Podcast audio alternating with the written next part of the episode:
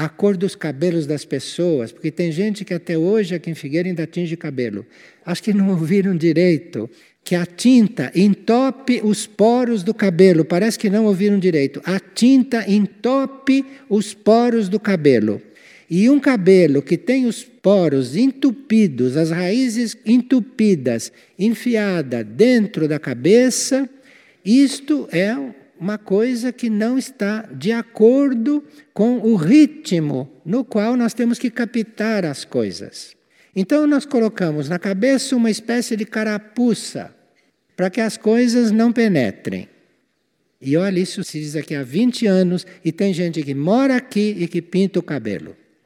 Você veja como nós precisamos despertar, como nós precisamos estar com os pés na terra, mas com a antena num outro plano, com a antena num outro nível.